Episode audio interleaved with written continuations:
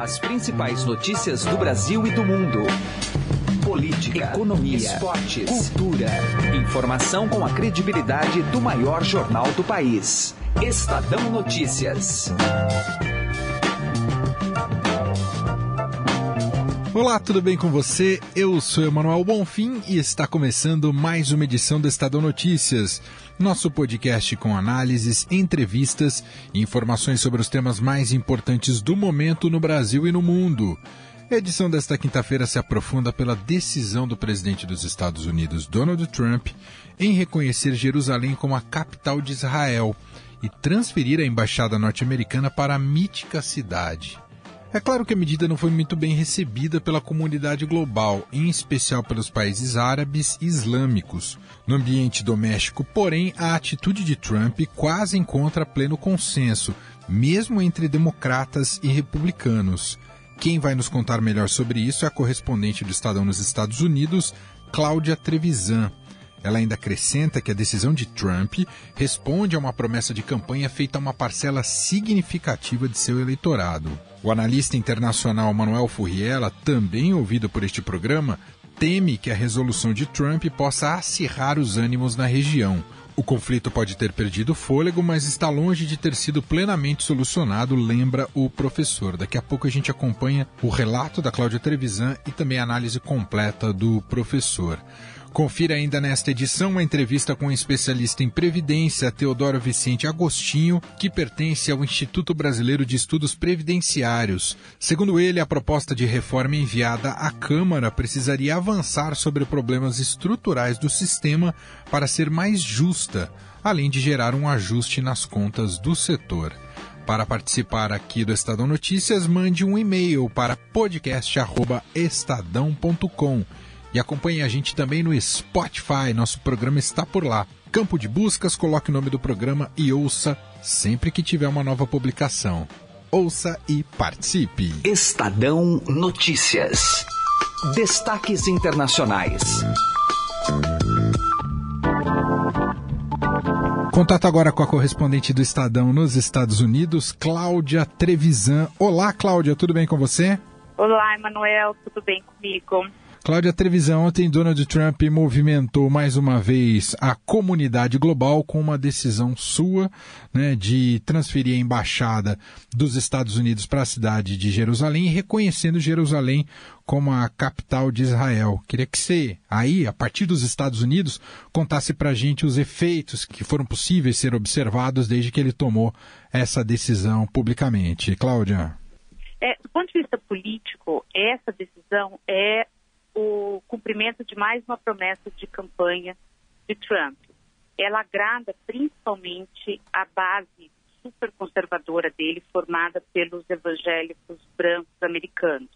Eles foram cruciais para a vitória de Trump, eles representam cerca de um terço dos eleitores do Partido Republicano e têm como uma de suas principais bandeiras o apoio a Israel.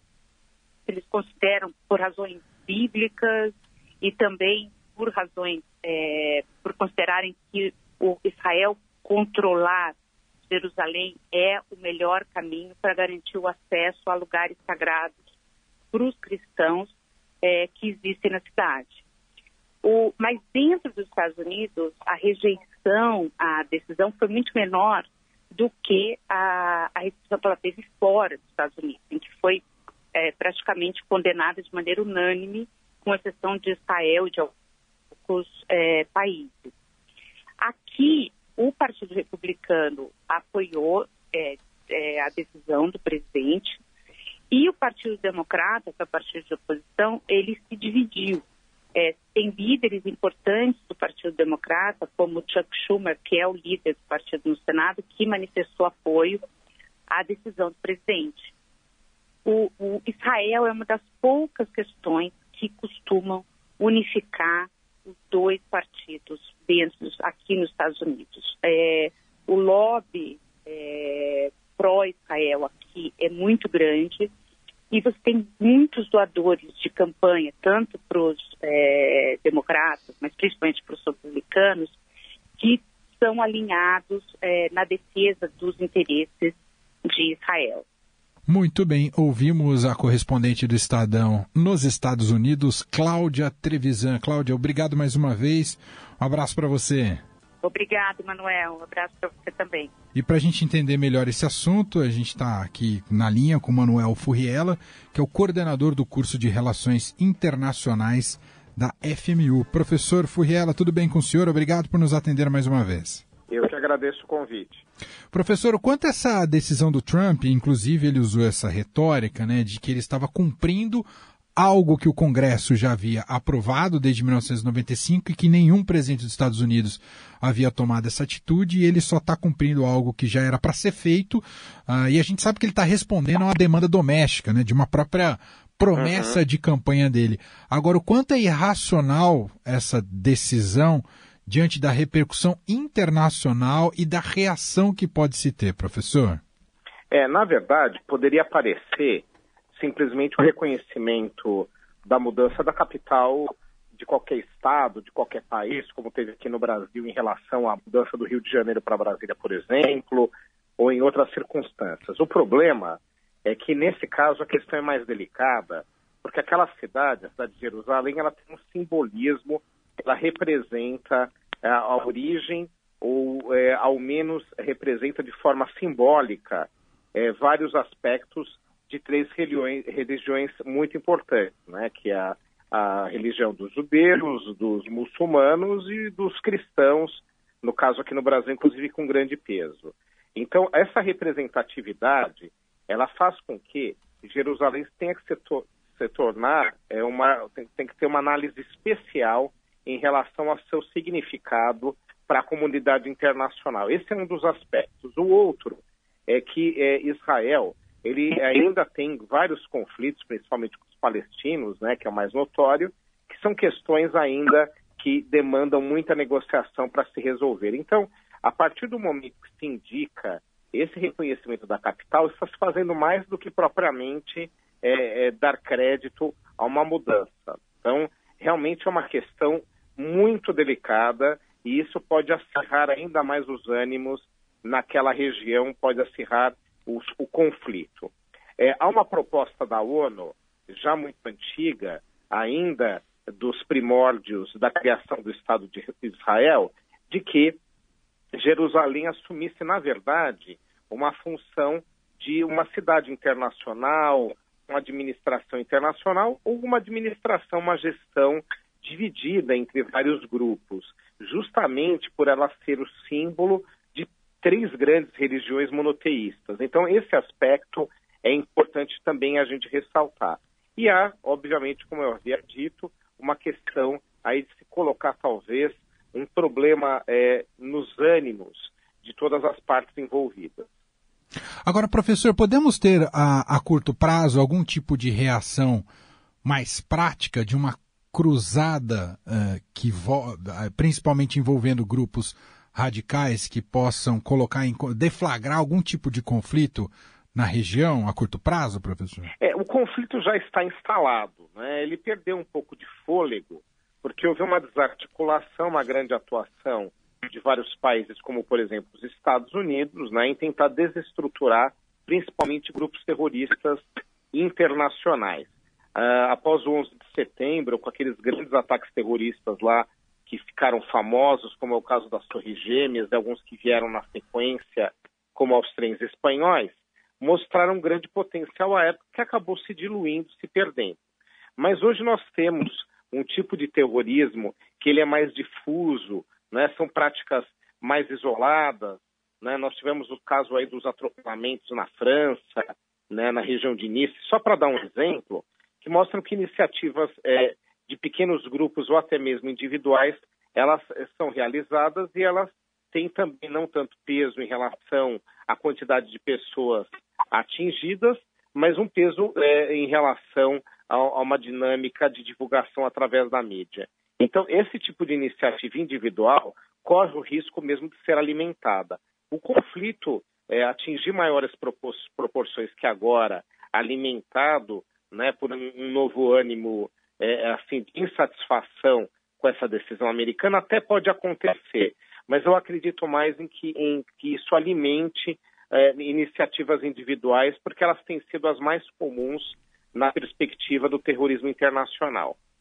E, professor, o quanto enfraquece o poder dos Estados Unidos como mediador de paz na região essa decisão do Donald Trump? É, os Estados Unidos, eles procuraram assumir diversas gestões aí de destaque, Jimmy Carter, mas eu acho que a do Bill Clinton foi uma das que chegou mais próxima de construir propriamente um acordo. Eles sempre buscaram ali é, é, dividir um pouco uh, as suas atenções entre os grupos envolvidos, principalmente aí, óbvio, entre os palestinos e israelenses. Realmente pode ser interpretado por parte dos palestinos como uma indicação de tomada de lado. Né? É, isso pode efetivamente prejudicar o diálogo. Os Estados Unidos construíram durante muitos anos, né, ou tentaram construir essa função de interlocução. É, eu espero sinceramente, que essa mudança não traga esse desgaste, porque a, posição americana, a, a, o peso dos Estados Unidos na comunidade internacional, com certeza ainda continua relevante para ser um dos principais atores para fazer com que as partes negociem e cheguem a uma composição e, e efetivamente a população tanto dos palestinos quanto israelenses, pessoas que sofrem diariamente com o desgaste é, da, da, da sua relação com o conflito em si, possam ter condição de construir uma situação mais harmônica. Muito bem, ouvimos a análise do professor Manuel Furriela, coordenador do curso de Relações Internacionais da FMU. Professor, muito obrigado aqui pela participação mais uma vez. Um abraço. Eu que agradeço. Estadão Notícias. Economia. A proposta de reforma da Previdência enviada à Câmara dos Deputados precisaria avançar sobre problemas estruturais do sistema para ser mais justa, além de gerar um ajuste nas contas do setor.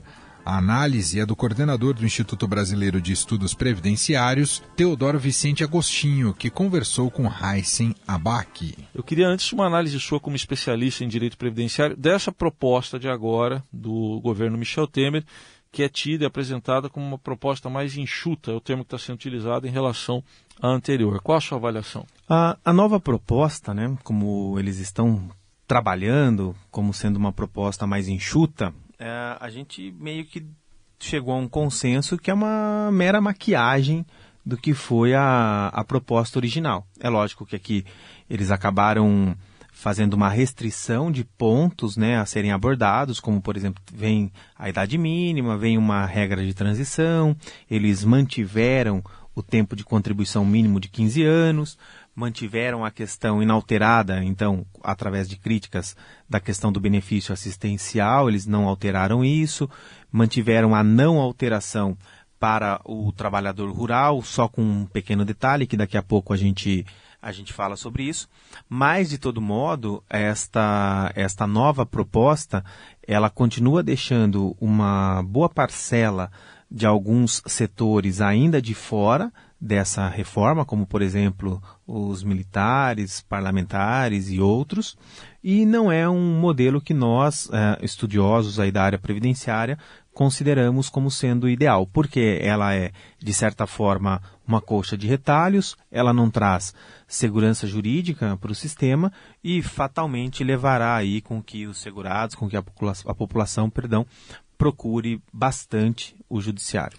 Qual seria uma alternativa, então, mais viável de reforma? Bom, uma, uma alternativa que a gente vem, uh, que, a gente, que nós defendemos desde o início, primeiro de tudo, é um debate amplo e transparente, seja com a sociedade, principalmente, e com aqueles que estudam a matéria. Eu posso falar aqui tranquilamente que é, nenhum ou em nenhum momento fora os movimentos ah, paralelos que nós fizemos, em nenhum outro momento nós somos chamados lá para tentar contribuir com o projeto apresentado. Uh, o que nós defendemos? Uma regra de transição um pouco mais branda para quem eventualmente já está no sistema previdenciário e já está perto ou próximo de se aposentar, deixando então aí pelo menos palpável uma expectativa de direito. A questão também do percentual de saída que nós uh, chamamos, né, hoje eles estão mantendo em 60%, nós defendemos que teria que ser uma, uma proporcionalidade um pouco maior.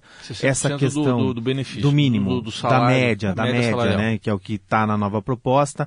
Eles disseram o seguinte, ó, pode se aposentar no mínimo com 15 anos então de contribuição. Nós vamos manter isso desde que você atinja a idade mínima proposta. 65 para homem, 62 anos para mulher.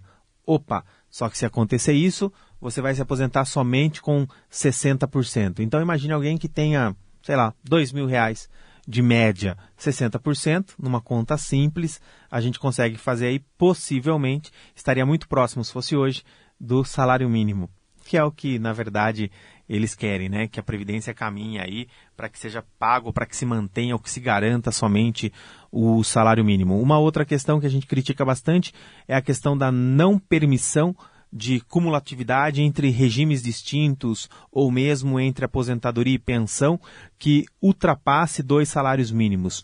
Por que, que nós criticamos? Porque nós defendemos que pode sim acumular, desde, mesmo que ultrapasse dois salários mínimos, porque ocorreu efetivamente a contribuição. Não está se pedindo favor aqui. Quando eu recebo a pensão, é porque eventualmente eu fui ou sou dependente de alguém. Se eu obtenho o direito a me aposentar, é porque eu contribuí para aquilo. O nosso sistema ele é obrigatório. Então, se eu atingir o direito a me aposentar, eu não tenho que fazer opção por um ou por outro. Não, eu tenho que ter o direito de acumular. Isso é plenamente possível. Ah, uma terceira crítica que nós fazemos, e aí uma crítica muito severa, é com relação a um ponto crucial trazido muito pelo ministro Henrique Meirelles, que é a questão do dinheiro, da arrecadação. Ora, então vamos melhorar a estrutura, de estrutura para a Receita Federal, para os auditores trabalhar com a questão da arrecadação, dê estrutura para o INSS para melhorar a gestão de benefícios, a gestão de pessoas e com certeza o sistema previdenciário melhorará. Aumente a fiscalização sobre os regimes próprios municipais, estaduais, e puna quem tenha que punir, que eventualmente investiu dinheiro de maneira equivocada, que é só um parênteses para que o ouvinte entenda, o regime próprio, ele tem uma gestão de dinheiro, até sendo redundante aqui, própria. Não é o governo que faz a gestão do dinheiro, é aquele município ou é aquele governo que vai gerir aquela receita. Então, se ele eventualmente investiu mal, e aí podemos dar um exemplo aqui de um caso notório que é o do Rio de Janeiro, que se puna. Os servidores estão passando por esse momento por quê? Porque aqueles que govern... os governavam investiram de maneira equivocada. Uhum. Então se puna, estão presos, não estão? E agora se trabalhe para que se traga esse dinheiro de volta.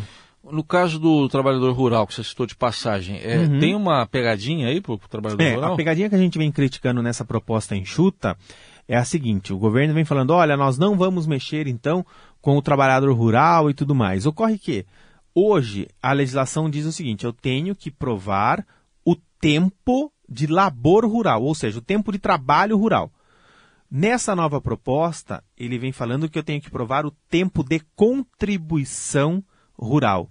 Ou seja, isso leva a entender, eles vão ter que explicar melhor isso aí, mas leva a entender no primeiro momento que eu vou ter que provar o mínimo de contribuição, dinheiro, o mínimo de contribuição feito. Então isso aí é um ponto crítico, um Sim. ponto obscuro que a gente está pedindo uma elucidação aí do governo. Eu entendendo aqui o que você falou, a, é, a, é, a sua posição é, não é que a reforma não seja necessária, ela é necessária, mas não nesses moldes que ela está sendo proposta, é isso? Perfeito, é isso. A reforma, a, eu gosto de chamar de readequação. A readequação previdenciária, ela é necessária não ontem, não hoje, ela é necessária sempre nós, né, a população, ela sempre passará por alteração.